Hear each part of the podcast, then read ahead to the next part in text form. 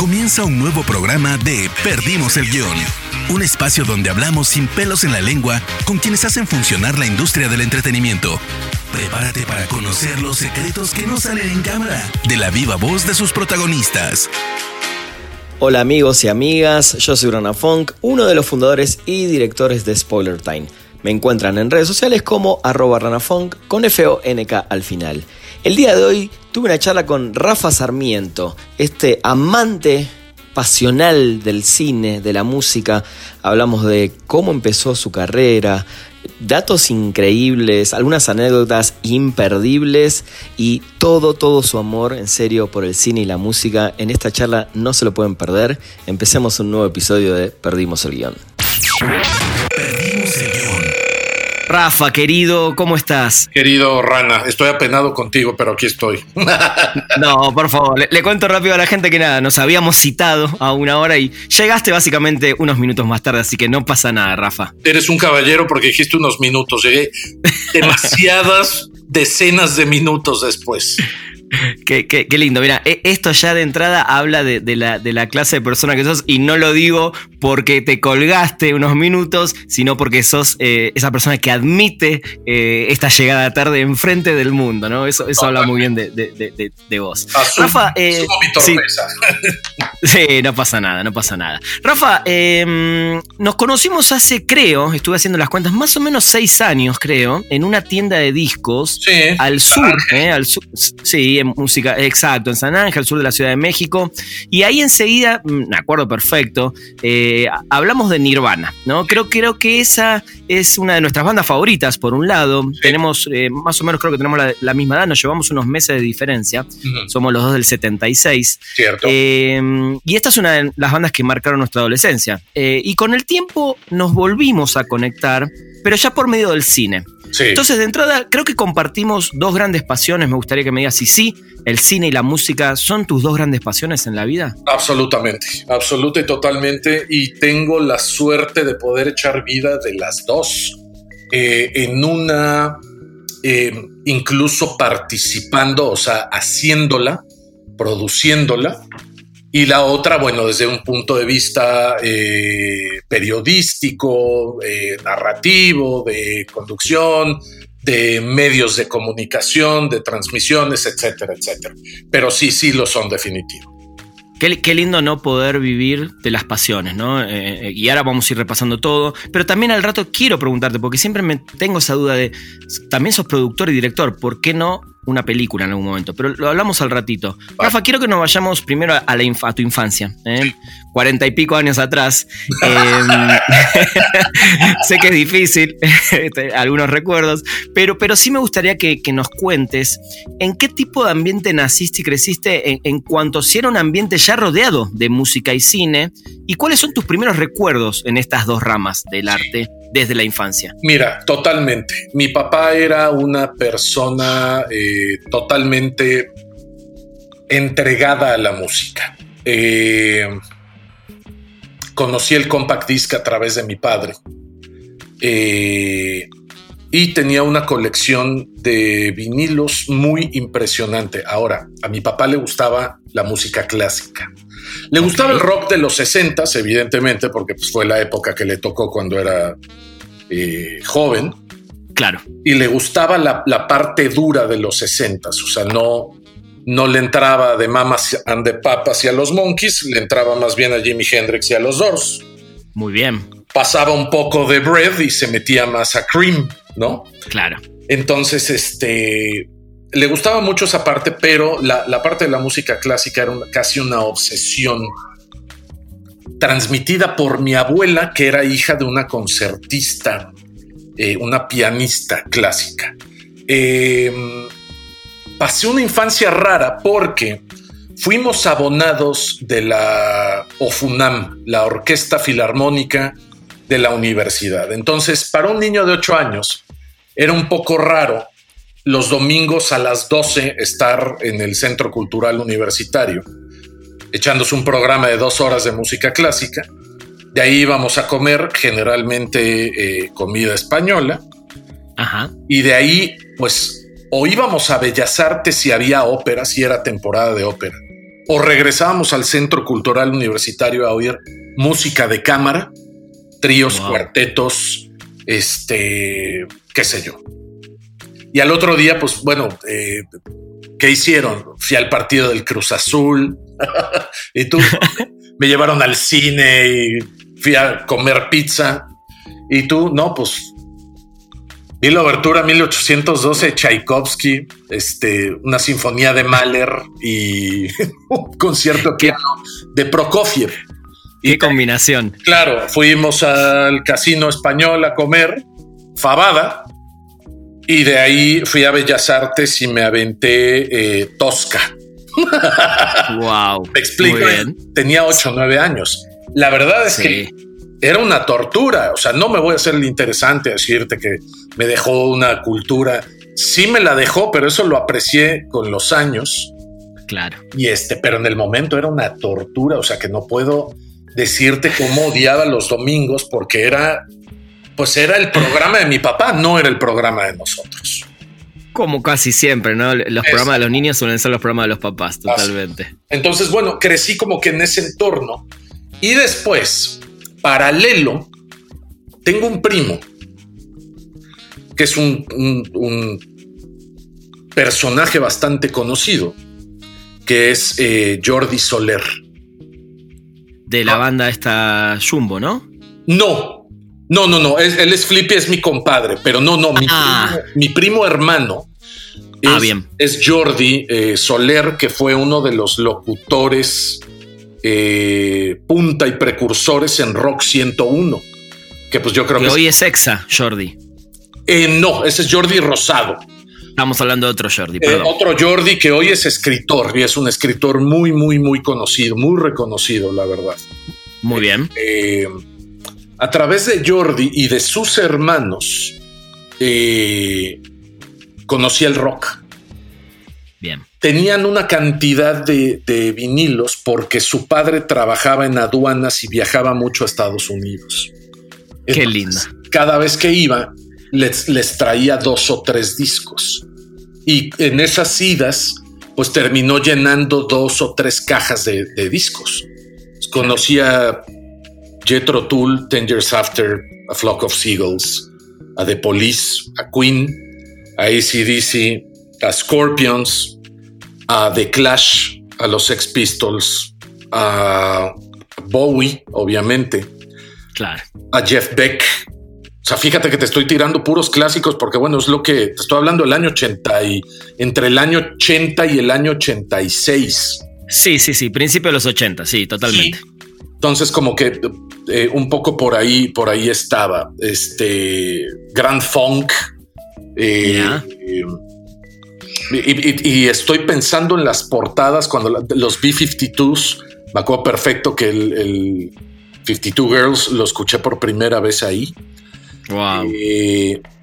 Y después, paralelo, tenía un vecino que era un par de años mayor que yo, que se llamaba Juan Enrique, y que era muy metalero. Entonces, Juan Enrique tenía los discos de Quiet Riot, de Motley Crue, eh, de Black Sabbath. Y ahí me salió a mí, eh, pues por comprar mi primer disco. Me llevó mi papá al Sanborns de San Antonio e Insurgentes, creo que todavía existe. Okay. Y, me compré el Peace of Mind de Iron Maiden.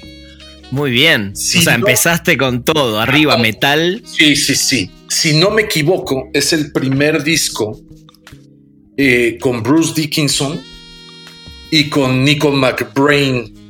Eh, antes de la. Bueno, pues antes era Paul Diano el, sí. el vocal. Cantante.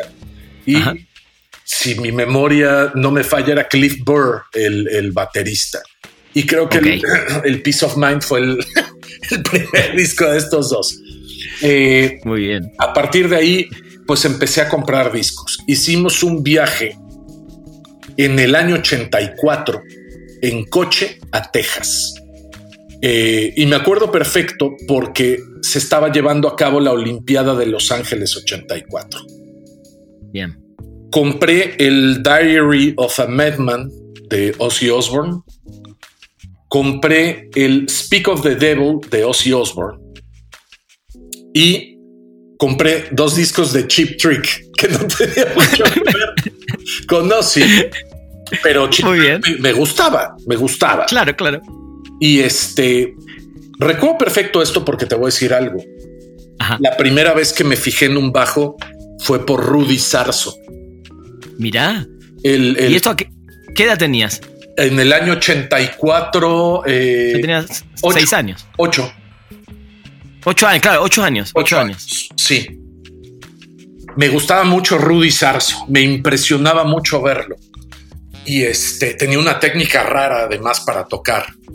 Eh, y después, bueno, cosas de la vida te vas enterando de, de- de, este facts y leyendas y etcétera. Eh, Speak of the Devil, que para mí fue un disco así como básico en mi formación. Es un disco que Ozzy Osbourne odia y detesta porque era simplemente para cumplir un contrato discográfico. Le faltaba un disco para cumplir el contrato, ya no quería trabajar con ese sello disquero y les dijo, te doy un disco doble en vivo y dame mi carta de retiro. Y le dijeron, bueno, dale. E hizo Speak of the Devil, que él odia. Se acaba de morir Randy Rhodes. Entró un guitarrista nuevo que a mí me parece que era fantástico, pero eh, creo que a Ozzy no le gustó. Estuvo un par de discos nada más y se fue. Y este. Bob, Bob Dalstrey, algo así se llamaba. No, no me acuerdo bien. Pero empecé por ahí. Qué loco igual lo que decís del bajo, porque es un instrumento que Nadie creo que lo nadie quiere o lo empezás a querer en, en una edad un poco más avanzada cuando ya conoces otros bajistas que hoy en día creo que el bajista está mucho más, mejor visto que hace 30, 40 años atrás, Sí, ¿no? Puede ser, puede ser. Es que antes, a ver, eh, había muchas bandas donde era verdaderamente un acompañamiento. O sea, Claro. el bajo está marcando simplemente la nota de, de la melodía principal y acompañando a la batería y nada más. O sea, fuera de, De The hecho- Who, Led Zeppelin, etcétera. eh, Sí, o, o mismo creo que una de las bandas, por lo menos así, Rush, eso te iba a decir, de las bandas más viejas clásicas de, de- de rock sinfónico, digamos, creo que Rush fue la primera donde le, o eh, Crimson, ¿no? Eh, King Crimson. Sí, sí, sí, sí, bueno, porque era rock progresivo. Exacto. Pink Floyd, ¿no? Y tenían pues a Roger Waters de bajista. Ahí Pero creo que Roger Waters se hizo no tan como famoso, digamos, por, el, por, por lo que tocaba en el bajo, sino por ser Roger Waters, uno de los también cantantes y compositores de la banda. Claro, sí, por las canciones más que por el bajo, pero bueno, Exacto. eh, sí tiene un color diferente. Y creo que, y ahora que estamos hablando de Rush, ese fue un descubri- descubrimiento como en sexto de primaria, también a través de un primo. Y este, y bueno, Geddy Lee, pues el, al- Sí, claro. el que no admire a Geddy Lee, pues tiene un severo problema, ¿no? Sí, totalmente, totalmente. Bueno, e- está clarísimo de dónde viene toda esa pasión por la música, Sí. que después también vamos a hablar un ratito más, porque qué lindo verte todavía eh, en estos días, ¿no? Eh, que estás tocando y grabando y haciendo cosas. Sí. Eh, y el cine, porque el cine es, creo que es la otra gran parte de tu vida. ¿De dónde sale? Eh, lo tengo muy claro. Eh, fue, fue, fue Star Wars, realmente. Muy bien. Vivía tres, cuatro cuadras de un cine. Eh, era un complejo de dos cines, eran dos salas, los gemelos. Y este, fui a ver ahí El Imperio contraataca. Evidentemente a New Hope no, no me tocó, tenía yo dos Claro. años Por la era chiquitito, no, no me tocó, pero eh, el Imperio contraataca en el año 80 sí que me tocó y lo fui a ver a la sala de cine. Eh, quizá un par de años después o tres años después, por el año 83, eh, mi papá tenía una fábrica de muebles de madera y compraba la madera principalmente en Durango y en Texas. Cuando iba a Texas, pues compraba cosas. Cosas que pues en México no había. O sea, te estoy hablando del mundo no globalizado, sin internet. Claro. etcétera, ¿no? Claro, sí, sí, sí. Eh, y se trajo una vez de Estados Unidos un aparato que pesaba como unos 35 kilos, que era como una gran hamburguesa, era un, un mamotreto inmenso, inmenso, de unas dimensiones enormes, era un, un aparato eh, ancho y alto. Y te digo, como 35 kilos. Eh, eh, yo no podía cargarlo. Mi papá lo cargaba con cierto esfuerzo. Y ese aparato se hacía llamar VHS. y, era, y era una cosa que le ponías unos cassettes de plástico y pues podías reproducir ahí las películas, pero las podías regresar y adelantar y ponerle pausa. Entonces...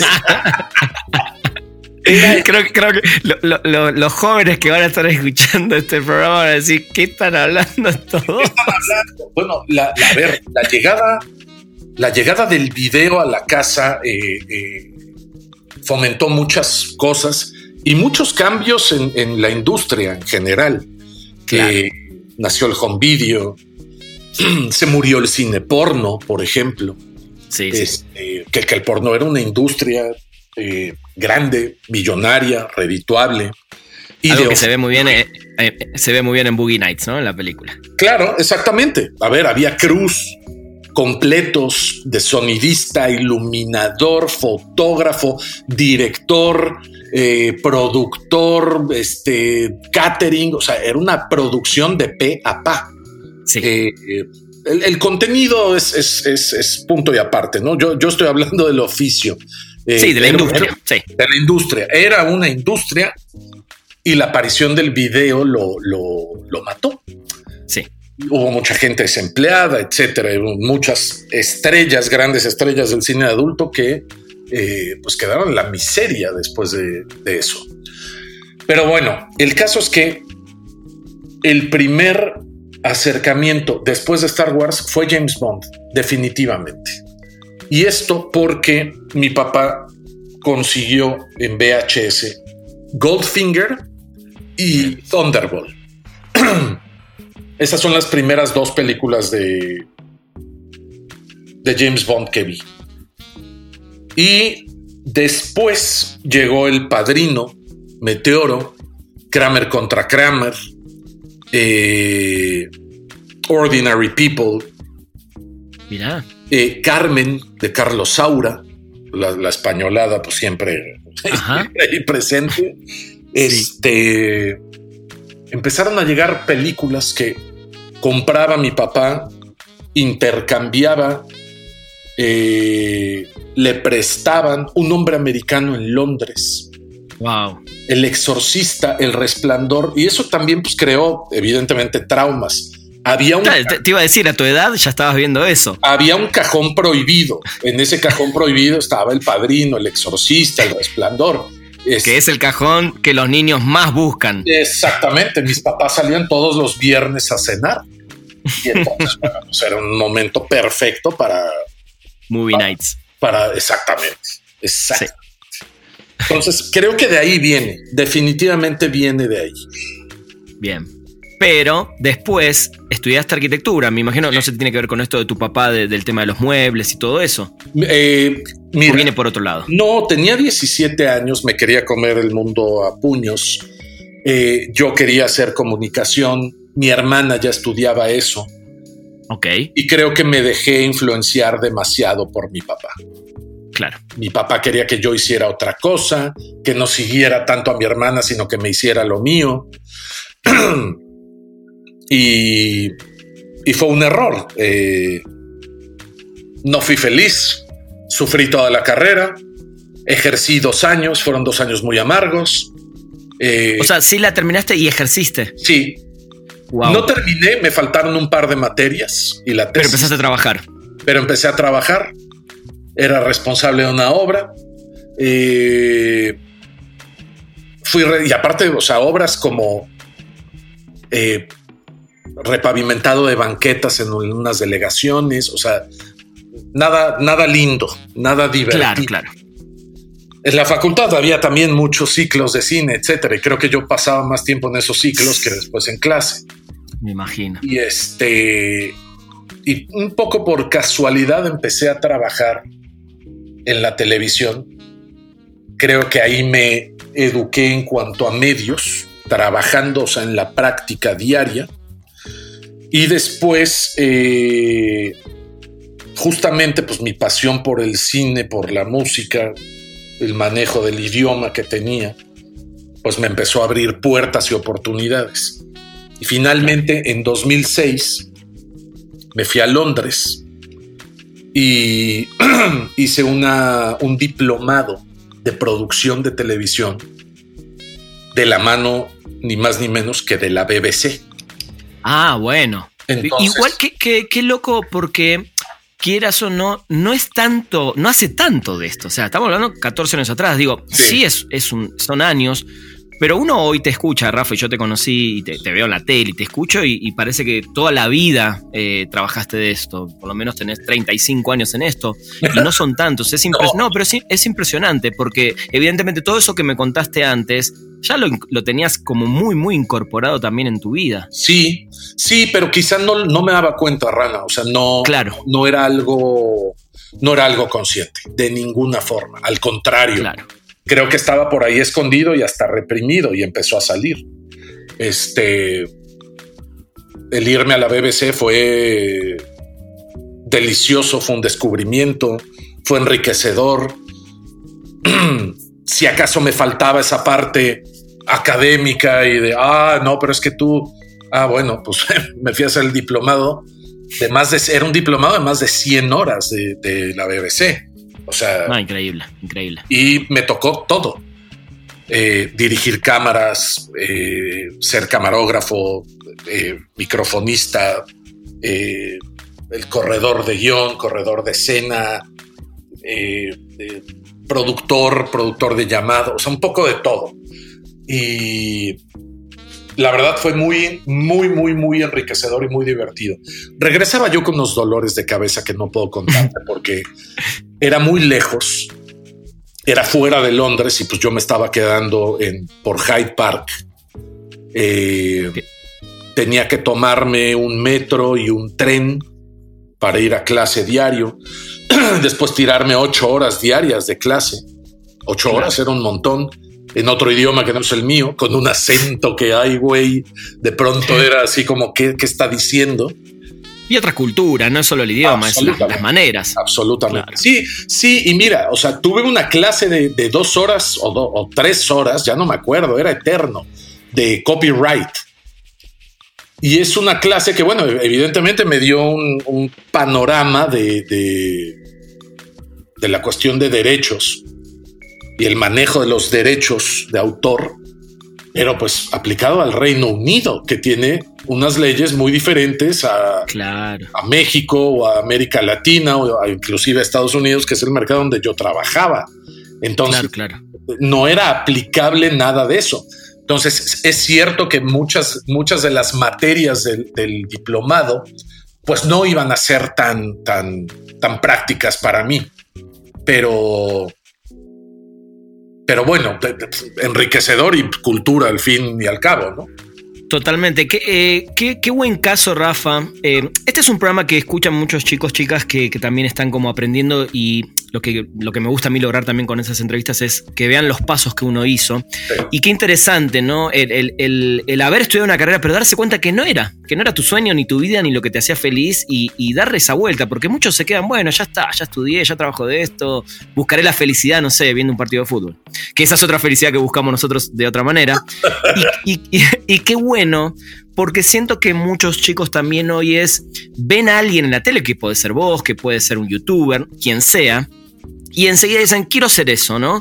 Pero no se dan cuenta también, en tu caso, eh, todo esto que estás contando que es, desde recoger los cables hasta prender una cámara, hasta traer un café, hasta estar atrás de un productor, hasta ver cómo actúa alguien, hasta todo. O sea, creo que todo hace a lo que hoy la gente ve en, la tele cuando te ve eh, y te escucha. Creo que tenés un background eh, que es necesario justamente para ser quien sos hoy atrás de una cámara de TNT o en una entrega de premios.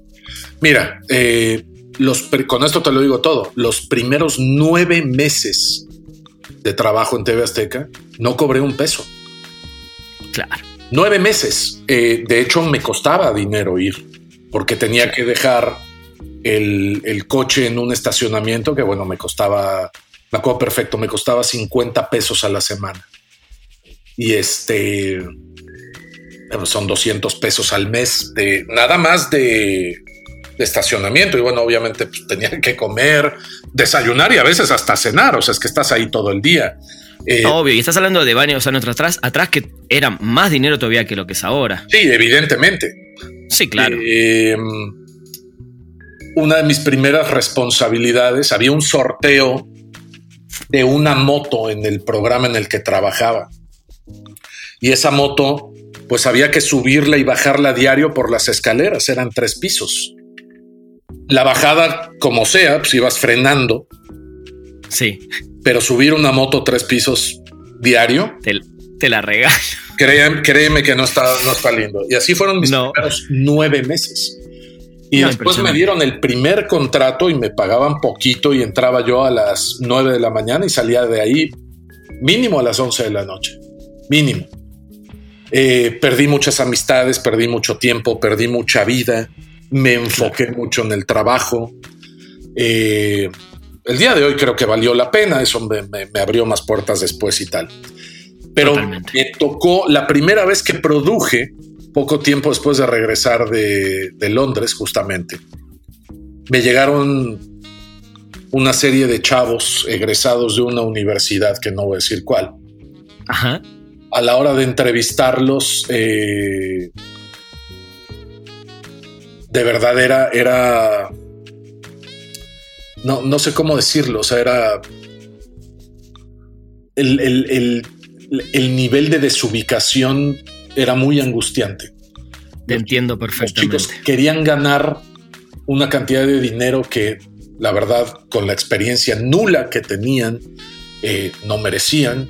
Eh, querían una serie de facilidades cuando pues no habían demostrado absolutamente nada. Y bueno, al final aceptaron las condiciones que les pudimos ofrecer y ninguno de ellos terminó quedándose. Todos fueron yéndose y, renunciando y, quedándose en el camino. Eh, yo he visto en este negocio llegar a mucha gente y es algo que yo le digo mucho a, los chicos universitarios, etcétera. Lo importante no es llegar. Lo importante es quedarte. Claro. Porque he visto, te lo juro, he visto llegar a cualquier cantidad de gente que vengo de tal universidad, que vengo de parte de quién sabe quién, que vengo de haber hecho y de haber trabajado con, que vengo de esto y del otro, o simplemente pues no me hallo, no aguanto el ritmo, no tengo la madera, o no era lo que quería, lo que sea. Por X yo Z, llegan, se van, llegan, se van, llegan, se van, llegan, se van. O sea, ves desfilar enfrente mucha gente y es poca gente la que se queda. Entonces, para mí el la meta era esa, ¿no? O sea, ya llegaste, ahora quédate, ahora mantente. Y, evidentemente el, que se queda, pues es que tiene que demostrar. O sea, tiene ahí una meta, tiene un compromiso, eh, tiene que ganárselo, tiene que seguir abriendo puertas, tiene que construirse un camino. El que no se construye un camino, se va. Totalmente. Mira, justo en estos días estamos cumpliendo cinco años con Spoiler y alguien que, así como vos, tuve la suerte, tengo la suerte de haberme hecho muchos amigos a partir de esto en México. Además, yo soy inmigrante, vos sabés muy bien lo que es ser inmigrante. Eh, y Miguel Ramírez de la agencia Cypress, eh, a los meses que empezamos con esto y yo fui como a mis primeros eventos, me dijo, Rana, me encanta lo que hacen, pero traten de aguantar por lo menos un año o dos, porque acá blogs nuevos llegan todos los días. Y ahora me acaba de mandar un mensaje por estos cinco años. Eh, y es hermoso ver cómo alguien de tantos años de carrera te dice eso. Y es un poco lo que estás diciendo, ¿no? El, todos quieren llegar, todos quieren estar, pero el tema es aguantar, mantenerse y, y, seguir, ¿no? Claro. Sí, pero te has mantenido a base de constancia, de trabajo. Claro, claro, claro, claro. Etcétera. O sea, a ver, eh, las cosas no llegan solas. Exacto. Hay que buscarlas. Ya lo dijo Jack Nicholson en The Departed Nobody gives it to you, you have to take it. Perdimos el guion. Rafa, hablando de llegar, quedarse, ¿cómo llegaste a TNT? ¿Y, qué cambio sentiste justamente de pasar de la televisión mexicana a un canal tan fuerte, ¿no? De esta cadena de Turner, que es una de las cadenas más fuertes eh, en el mundo del entretenimiento. ¿Y cómo te cambió eso la vida? Eh, mucho. em, me ficharon un poco como, como, como jugador este, de fútbol. Eh, mm. Esto fue en dos fases. A ver, la primera fue que eh, una vez alguien me dijo, están haciendo un casting para un programa de TNT. A mí me gustaba TNT pues, porque era un canal de cine y etcétera. Pues yo lo veía, me parecía súper fresco, era un, canal que tenía estrenos, etcétera. De hecho, creo, a ver si coincidís, creo que después de HBO fue como el canal más fuerte en llegar a Latinoamérica con, Absolutamente. con, cine. Absolutamente. Eh, y eso hay que debérselo a los programadores. Construyeron un canal brutal, mucho trabajo. Eh, fui a hacer el casting y cuando llegué al casting me encontré a todos mis colegas. Y la verdad me fui de ahí muy desanimado porque pues había gente con mucho nombre, con mucha trayectoria, etc. El programa lo dirigían unos brasileiros porque se iba a hacer en Brasil. Fui prácticamente obligado porque mi mamá casi me empuja para que fuera. Yo le decía que no, ella me decía que no fuera tonto, que lo intentara, yo le decía que estaba perdido, que ya pa' qué, que bla, bla, Bueno, terminé yendo y me terminaron llamando. Entonces, hice tres temporadas de ese programa, se llamaba TNT más Film. Eh, las primeras dos temporadas las hice con Ceci Suárez, que hoy es una gran amiga una Mira vos. mujer a quien admiro y quiero mucho y respeto más. Y la última temporada la hice con Ana Cerradilla, para quien no tengo más que palabras eh, lindas y, de agradecimiento y de risas y de buenas anécdotas. Eh, el programa se hacía en Sao Paulo. Yo viajaba a Sao Paulo unas cinco veces al año y así durante cuatro años. Entonces, me comí muchas millas para, ir a Sao Paulo. Este, y bueno, ese programa se acabó. Se acabó el programa de, TNT más Film. Ajá. Y pasó todo muy raro porque yo estaba teniendo ciertas broncas en TV Azteca. Yo honestamente siento que me estaban cerrando muchas puertas, me estaban un poco podría decir que hasta boicoteando. Al menos yo así lo sentía. Eh, yo ya no estaba a gusto, era un hecho. Creo que ellos conmigo tampoco. Eh, y vino, vino la entrega del Oscar y pues yo la hice pues con TV Azteca. Fue una entrega del Oscar que yo sufrí mucho. Wow. Por muchas circunstancias. Por todo este tipo de cosas que estaban pasando, digamos. Sí, laborales, salariales, personales. Eh, fue, fue, una entrega del Oscar eh, terrible, terrible para mí. Pero decidí pues hacer lo que sé hacer, ser profesional, ver mis pelis, preparar mis notas, hacer mis enlaces, hacer mis entrevistas, este, a cuadro pues mostrar que estaba todo bien, aunque por atrás me estaba igual matando.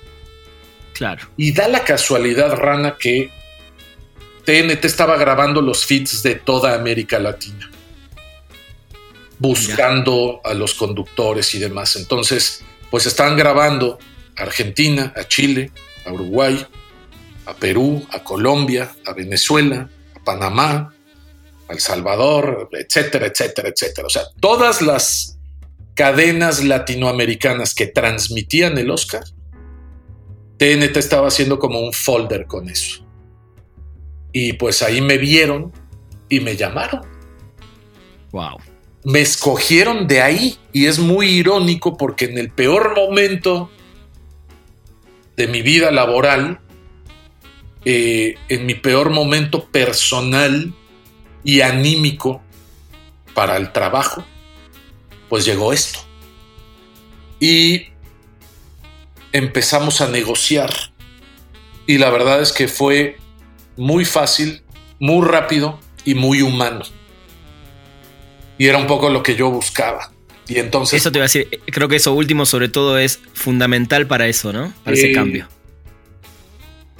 no importa el rango de ejecutivo. No puedo explicarte lo educados, corteses, personales que son.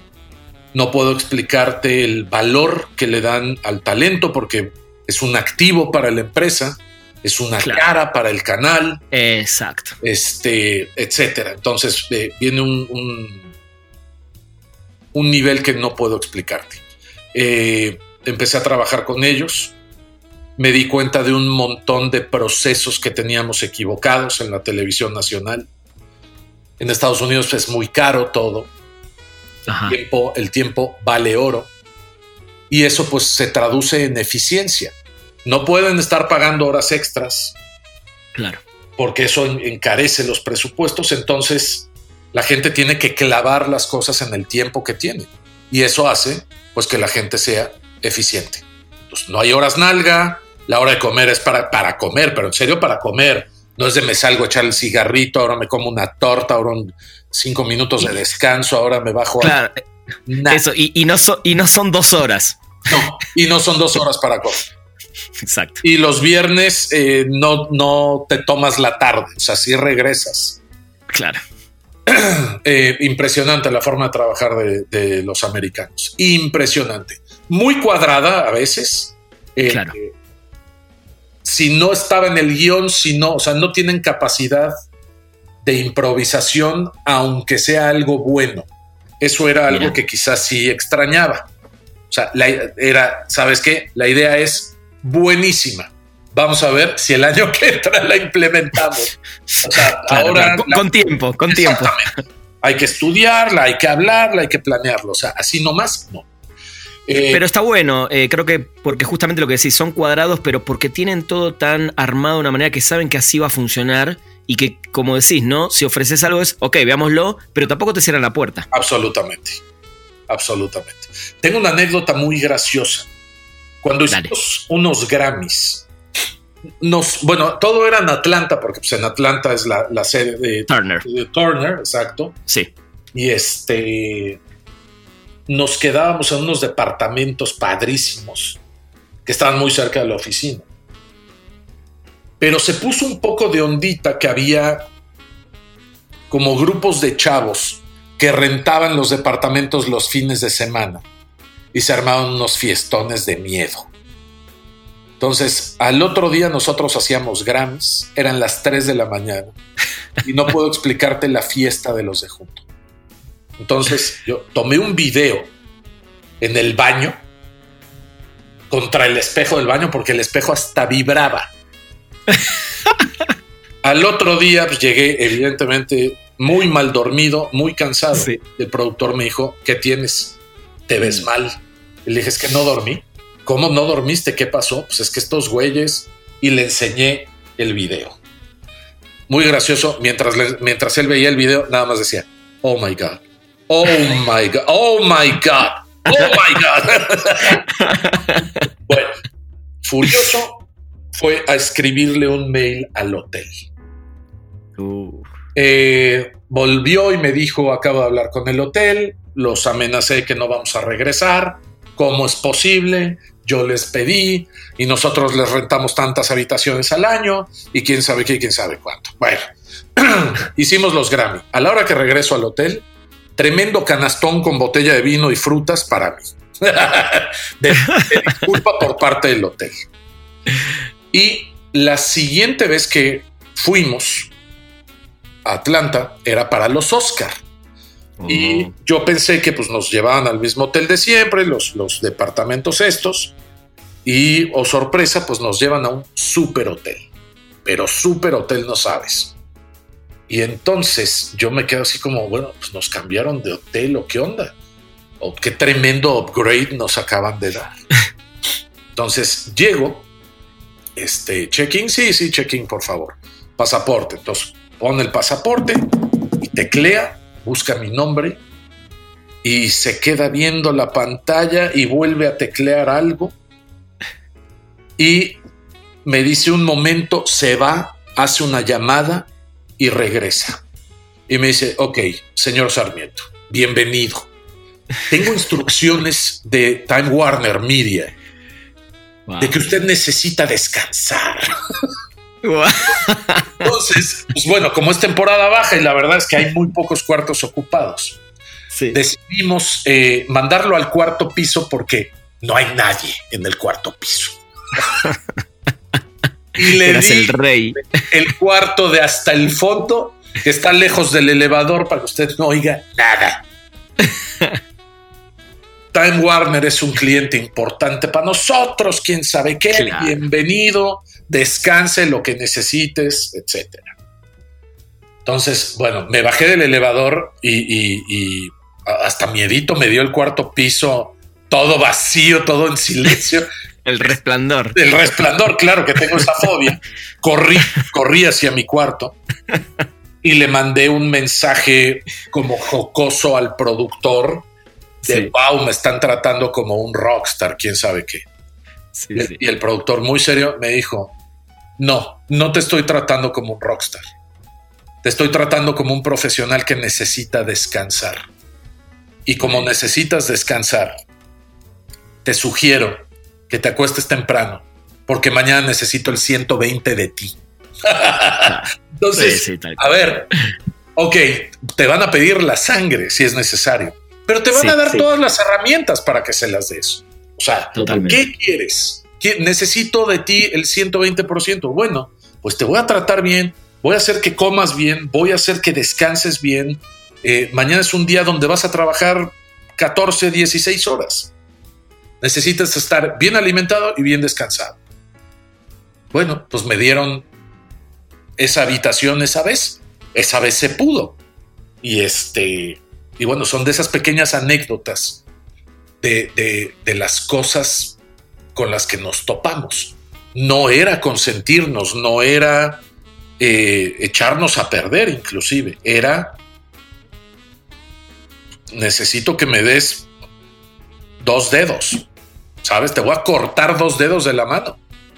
Tal cual, pero te cuido para que lo hagas. Exactamente, exactamente. Entonces, te procuro, te trato bien, te pago bien, te preparo bien, te doy las cosas a tiempo, te doy llamados a tiempo, te doy los guiones a tiempo, te doy las listas a tiempo. O sea, yo te voy a dar todas las herramientas para que lo hagas bien. Si no lo haces bien, pues el que está fallando eres tú. Claro. Ese tipo de cosas, por ejemplo, las aprecié mucho porque verdaderamente tuve todas las herramientas para poder trabajar. No, definitivo. El, aprendizaje debe ser impresionante.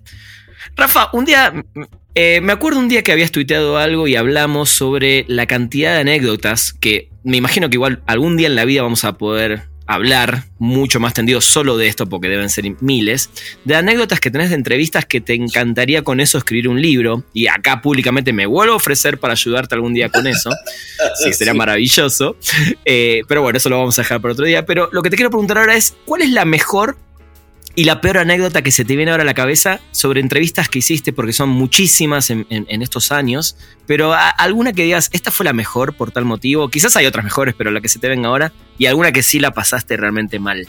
La, mejor entrevista que he hecho en mi vida y la que más me ha gustado y la que más orgulloso me siento es con Robert Smith de The Cure. Eh, Muy bien. Porque además sos hiper fan. Hiper, pero hiper. ¿Tiene que, ¿Tiene que ver eso? Tiene totalmente que ver porque sabía muchas cosas de ellos y de él. Y me pasó algo muy lindo. Eh, Robert Smith dio tres entrevistas, nada más. Creo que estuve fastidiando tanto que finalmente me la dieron. Fui uno de esos tres. Le dieron una entrevista a Televisa, le dieron una entrevista a MTV y le dieron una entrevista a TV Azteca. Eh, nos dijeron tienen ocho minutos. Y como siempre, hicieron el orden. Entonces primero pasaba un poco la jerarquía para la disquera, claro. para el mercado y quizá para el mismo Robert Smith y su management. Claro. Eh, primero pasaron MTV y pasaron los ocho minutos y se fueron.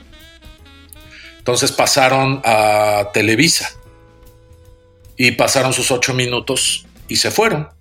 Y entonces entré yo. Qué momento. Eh, bueno, yo quiero decirte que tuve diarrea ese día. Este, me imagino, no, quise entrar en detalle, pero me imagino que estabas. eran puros nervios, era, era, una cuestión meramente anímica. Wow. Eh, empecé a hablar con él. Y la verdad no me di cuenta.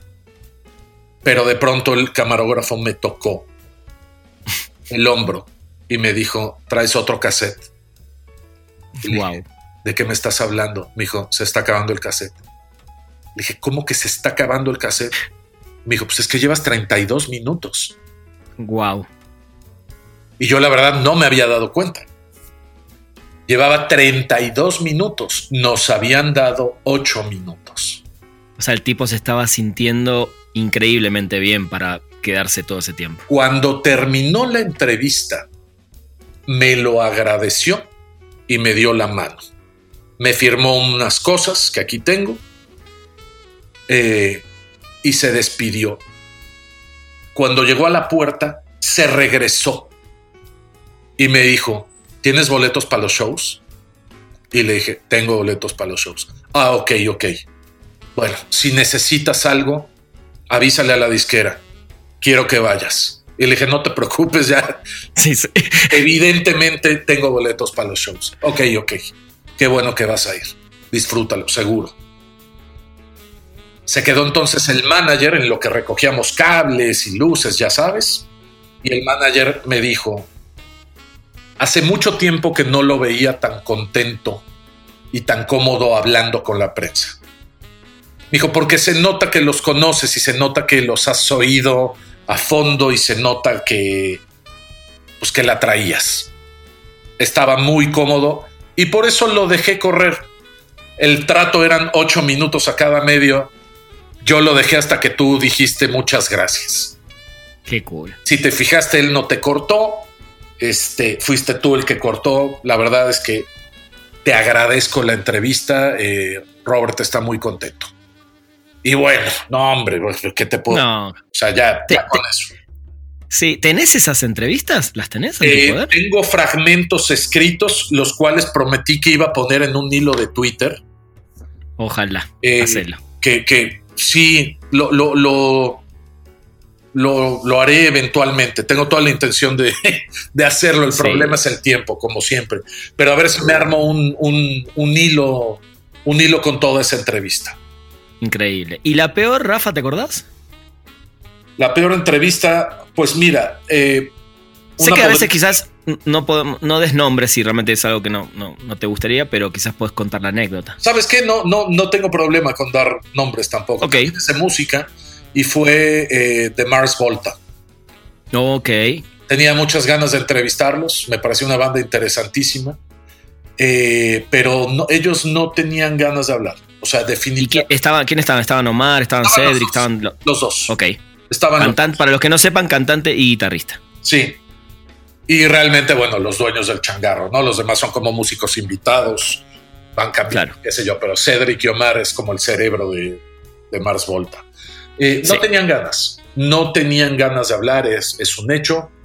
Yo siempre he creído que puede haber preguntas malas con respuestas buenas y preguntas muy buenas que si al interlocutor no le da la gana contestarte, pues no va a haber conversación.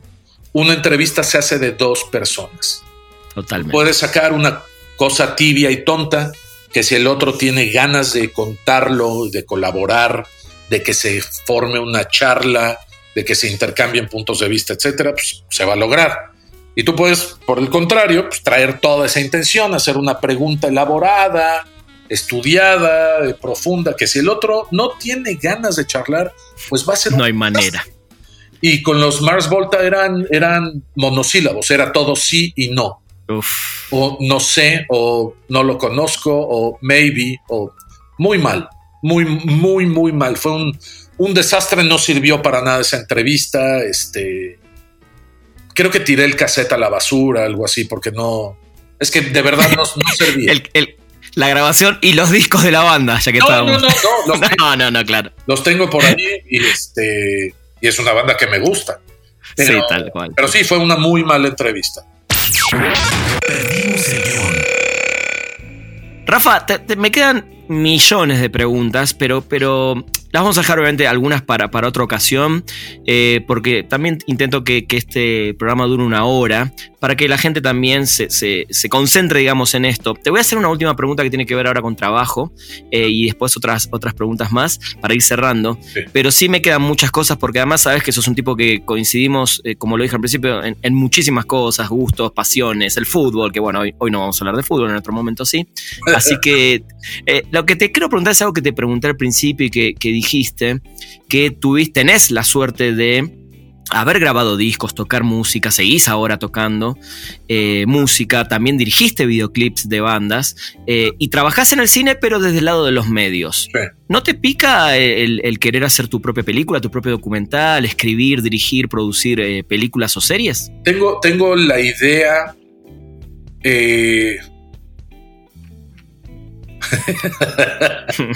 Contá, spoileanos, spoileanos, poco, sí. lo que se pueda. Estoy escribiendo una Biblia con un amigo mío aquí en Madrid. Muy bien. Es un periodista, es un guionista realmente, a- al cual con, es un guionista catalán al cual conocí como periodista hace muchos años. Nos encontramos en Madrid y yo tenía una inquietud y una idea para una serie y él me está ayudando mucho a darle estructura a las ideas y darle forma al desmadre que yo tengo en la cabeza. Y creo que era un poco también lo que necesitaba. Él sabe, él sabe eso. O sea, yo tenía la idea y él sabe la estructura. Entonces, pues estamos haciendo un, un- un muy buen equipo que se está nutriendo y estamos por terminar esa Biblia y empezar a picharla. Uy, qué lindo. Ya te contaré si se hace. Y con mi hermana, Ok. tengo la intención de hacer un documental. Eh, tampoco quisiera decir de qué va, porque bueno, no, no sé si, si tengamos el tiempo los dos, pero bueno, es algo que hemos hablado y que tenemos ganas de hacer los dos. Ok, está, está el proyecto, está la idea y las ganas. Está el proyecto, sí. Y de la música, pues bueno, respondí a un, a un anuncio en el periódico, literal, de Se Busca Bajista. Sí. Fui al barrio. Qué lindo, qué lindo. ¿No, te- no te hizo sentir como tenías 15 años otra vez? Evidentemente. Y llegué a la cita al barrio de Malasaña Mira. con el rabo entre las patas a conocer al baterista y al vocalista de la que hoy es mi banda. Finalmente entré, se llama Gigante Derry, Muy bien. está en Spotify, búsquenla tal cual como Gigante Derry. Este último disco se llama Entre Ruinas. Voy a confesar que tuve la suerte de que el Rafa me mandó unos, unos ensayos, unos videos ahí que pude Sí. apreciar hace unos días. El primer ensayo te mandé. Wow. La primera vez que ensayamos es lo que te mandé. Y la Wow. verdad es que no sonó nada mal para, para haber sido el primer día así de hola, me llamo Rafa. Ahí conocí a los, a los dos guitarristas, por ejemplo. De, me sorprende que me estés diciendo que es el primer ensayo porque parece una banda que venía tocando hace tiempo. Es la primera vez que tocábamos juntos ese día. Qué cool. Es un manchego, un gallego, un vasco, un madrileño y un mexicano. Con sangre, con sangre. Con eh, sangre andaluza y catalana. Ahí está. Ahí está. Ahí está. Sí. Muy bien. Qué, qué bueno. Bueno, ya- por eso te digo, ya vamos a tener oportunidad, ojalá pronto, de hablar de otras cosas que me quedan pendientes. Y también creo que nos debemos una hora exclusiva de música, ¿no? En, en algún momento lo vamos a hacer. Sí, sí, sí, sí, lo tenemos que hacer. Lo que ya no vamos a poder hacer, Rana, Ajá. es una tristeza esto. Pues ya no vamos a poder compartir los tesoros. Me, dijiste, ¿tuviste que vender o qué hiciste No, con tu están música? guardados. Están, Claro. en una, están en cajas y están en una bodega. Me quedé con los viniles y todo lo que tenía en CD, pues bueno, está digitalizado. Lo tengo en Claro. iTunes y tal. Y está en una bodega. Al- algún día abriremos bodegas. Mira, Rafa, yo tengo la mitad de mis discos que, que- que son 100% CDs. En México tengo vinilos, los tengo en Buenos Aires también, Claro. todos guardaditos. Así Claro. que a- algún día haremos el, el museo, el museo de Rafa Rana. A ver si vienes un día a Madrid y me acompañas a ese Me- trastero a buscar esas cajas y abrir y sacar cosas.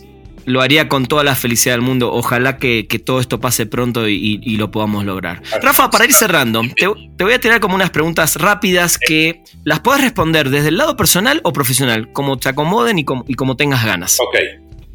¿Cuál consideras hasta el momento tu más grande logro? Ser padre. Muy bien. ¿Qué talento que no tenés, Rafa, te gustaría tener? Ah, me la pones difícil, a ver. Eh, me gustaría escribir mejor. Eh, eh, novelas, guiones, ¿qué?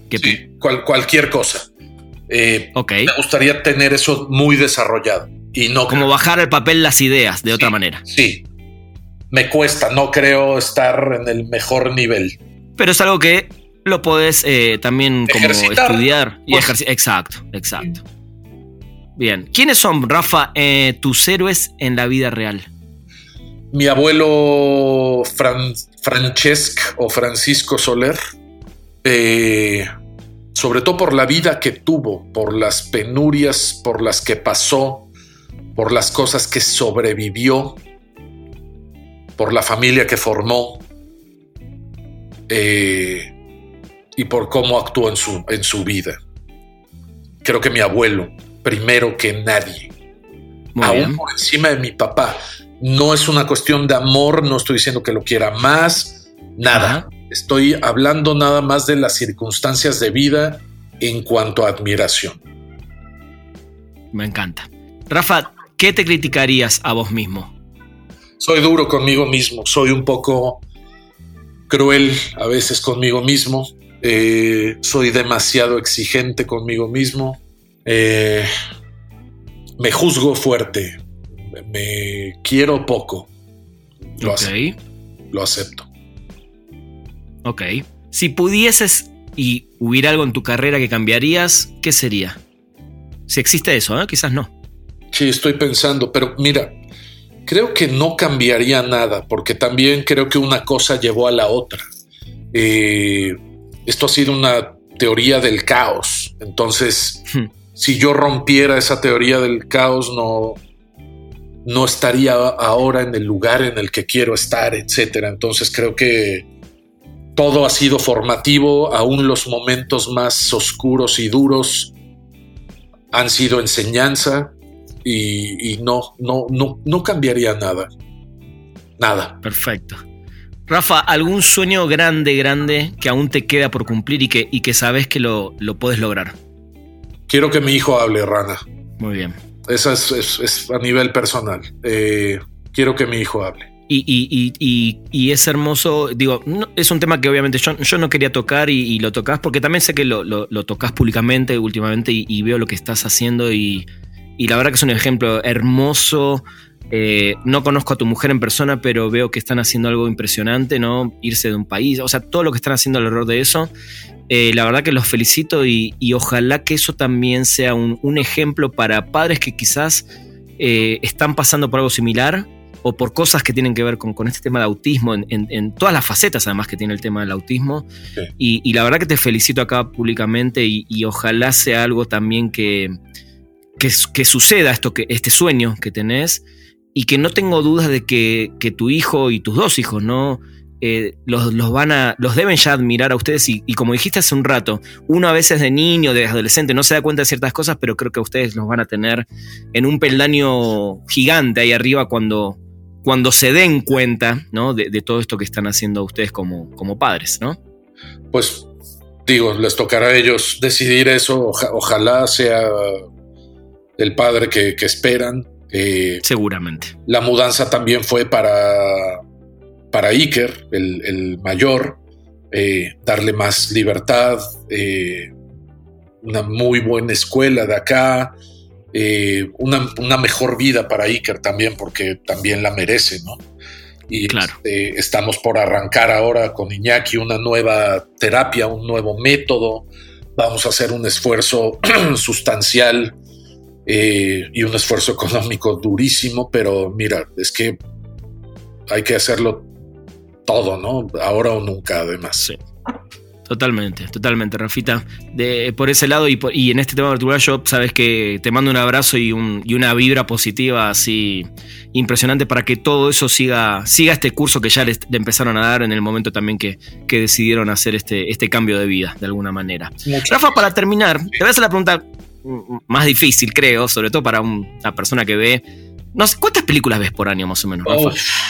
Mira, aprox. No, no tengo ni idea, pero sí puedo decir que para las temporadas de premios, solamente para la temporada, o sea, que es, digamos, de septiembre a febrero, puede variar entre 70 y 90.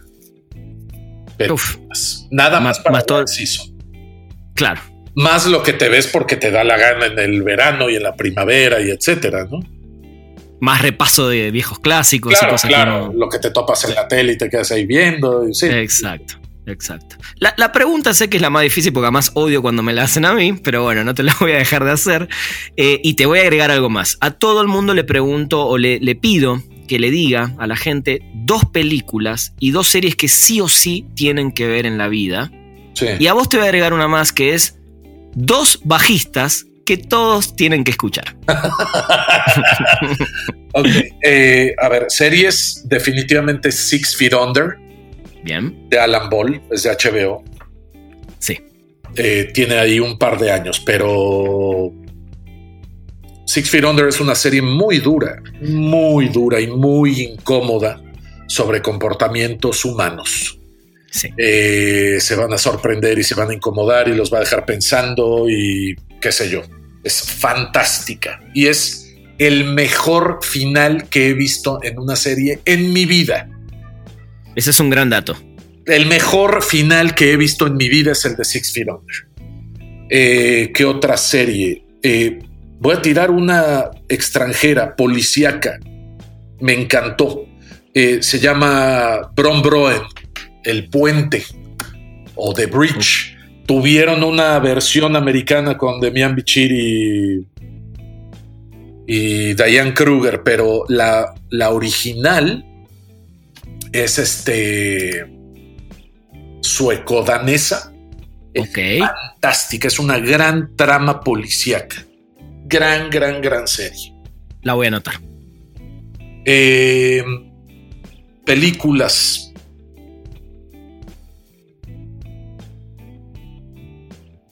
El odio. Ok.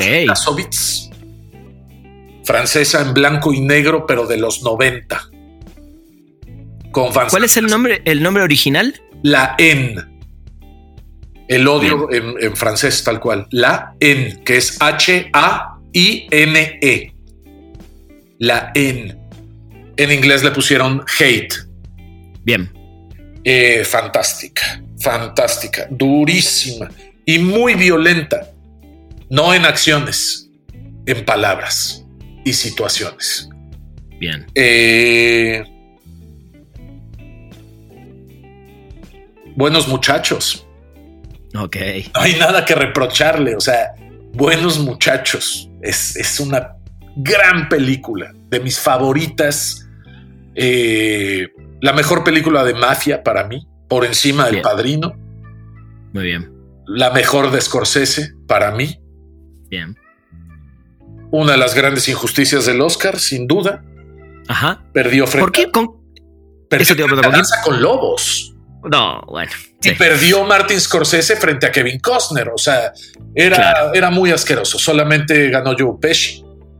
Eh, se fue muy en blanco, buenos muchachos, y, y se lo llevó todo. Dances with Wolves, que es una linda película, pero vamos, eh. no le llegaba ni a la cintura a buenos muchachos. Sí, bueno, la, gran historia de, Martin Scorsese con los premios, básicamente. Por supuesto. Y era otra academia en ese entonces también, hay que reconocerlo. Claro. Y dos bajistas me faltan, ¿verdad? Por favor. Ok, eh, lo tengo muy claro. El primero es Trevor, Trevor Boulder. Como suena, Trevor Boulder. Y Trevor Boulder es ni más ni menos que el bajista de David Bowie. Desde el 70 hasta el 75, más o menos. Estoy hablando de Honky Dory hasta Damon Dogs, por ahí. Bien. Aladdin puede ser que esté él, no estoy seguro, pero los buenos discos de Treble Boulder son Siggy Stardust, Honky Dory y The Man Who Sold the World. Lo que aportaba Trevor Boulder a las canciones de Bowie, Dios mío. Eh, y otro bajista que no me parece ningún virtuoso, pero le dio toda la identidad a la banda. Simon Gallup de The Cure. Muy bien. ¿Es, el bajista de, siempre o también estuvo en una época? Hay una historia muy graciosa. Eh, no es el bajista original, porque el primero se llamaba Michael Dempsey, era un amigo del colegio, e hizo los primeros dos discos, que son casi iguales esos discos, o sea, repiten muchos tracks, que es Reimaginary Boys y Boys Don't Cry. Eh, después entró Simon Gallup, vivía en el mismo barrio, etcétera, e hizo con ellos tres discos 17 Seconds, Faith y Pornography. En Pornography se peleó con Robert Smith muy fuerte. Era una época de muchos abusos, de muchas adicciones. Se agarraron a trompadas en un bar después de una gira y se dejaron de hablar. Wow. El siguiente disco de The Cure no tenía bajista, era The Walk o Japanese Whispers y era más electrónico. Y para 1984 tenían un disco y recurrieron a Phil Tornali, que había sido el productor del disco Pornography, para ser el bajista. Les gustó mucho el estilo. Eh, complementaba, era un músico de pe a pa Phil Tornali, pero como que no encajaba tanto en la banda. Los chistes no le parecían graciosos, no era tan adictazo hmm. como los demás, etcétera le ofrecieron quedarse. Y dijo, fíjate que no puedo porque acabo de firmar un contrato disquero para sacar un disco solista. Y pues debo y tengo que hacerlo. Pero muchas gracias. Y entonces ahí convencieron a Robert de que buscara otra vez a Simon Gallup. Ahí te estoy hablando de 1985. Y ahí Simon regresó y sacaron The Head on the Door, que es el primer disco de hits de The Cure. O sea, de hits me refiero a que llegaron a la radio masiva, tocaron su primer eh, su primer eh, Glastonbury, wow, etcétera. A lo que voy es, ¿tú te acuerdas de Phil Tornali? ¿O escuchaste alguna vez a Phil Tornali? ¿O viste alguna vez el disco solista de Phil Tornali? No, no, no lo tengo. No lo tengo claro. El tipo dejó la oportunidad de ser el bajista de The Cure para ir a hacer su disco solista. Claro, y jamás pasó nada. No pasó absolutamente nada. Y justo el disco que seguía fue el disco con el que reventó The Cure.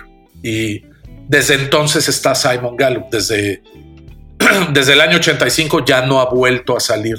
Y oficialmente es quien más años tiene en The Cure al lado de Robert Smith y quien más discos ha hecho al lado de Robert Smith. Si bien uno de los fundadores era Lawrence Tolhurst, él se salió en el año 87 cuando hicieron Disintegration y ya no volvió más. Entonces ya no iguala los, el número de años ni el número de discos que tiene Simon Gallup. Excelente, les, voy a pegar una, escuchada. Digo, The Cure es una banda que escuché mucho, pero como que nunca le presté atención a los integrantes. Para mí siempre fue Robert Smith y, cuatro más ahí atrás, básicamente. Pero está, muy interesante esta información. Yo creo que el, bajo en, The Cure le da todo el carácter. Sí, totalmente. Eh, sobre todo, o sea, hay que oír el Disintegration, es, es puro bajo. Sí. Es puro bajo. Eh, Simon Gallup tiene un, signature bass, eh, Schecter, si no me equivoco. Mm. Hay un modelo de bajo Schecter que es Simon Gallup. Porque si el tipo tiene un sonido, tiene un sonido. Claro, son, esos bajistas que le dieron el sonido a la banda. Absolutamente. Es lo que te decía, igual no es muy virtuoso, no tiene mantequilla, no es Jaco Pastorius. No, claro. Les Claypool de Primus. Claro, claro, claro. Nunca. El mismo Flea. Pero claro tiene una identidad que yo creo que ninguno de los demás, bueno, no voy a decir ninguno de los demás, pero tiene una identidad muy marcada y muy obvia. Como creo que en su momento Cliff Barton en Metallica, ¿no? Seguro. Pero sí, sí, tal cual. Tal cual. Rafa, me quedaré hablando horas y horas y además encima ahora entramos a hablar de música, pero bueno, lo vamos a dejar. Vamos a tener nuestro podcast un día solo de, música. Eso, eso me gusta más. Dale, dale. Rafa, la verdad que como siempre un placer eh, y además, eh, a pesar de esta distancia y parece que es más la distancia todavía con el tema de la pandemia, más allá de los kilómetros que, nos separan. Eh, me encanta hablar con vos porque siempre siento que estás acá sentado en la mesa tomándonos una chela, un café o lo que sea juntos, así que disfruto muchísimo escucharte y, hablar con vos. Irónicamente todo esto nos ha juntado más, Rana, y eso yo también lo celebro.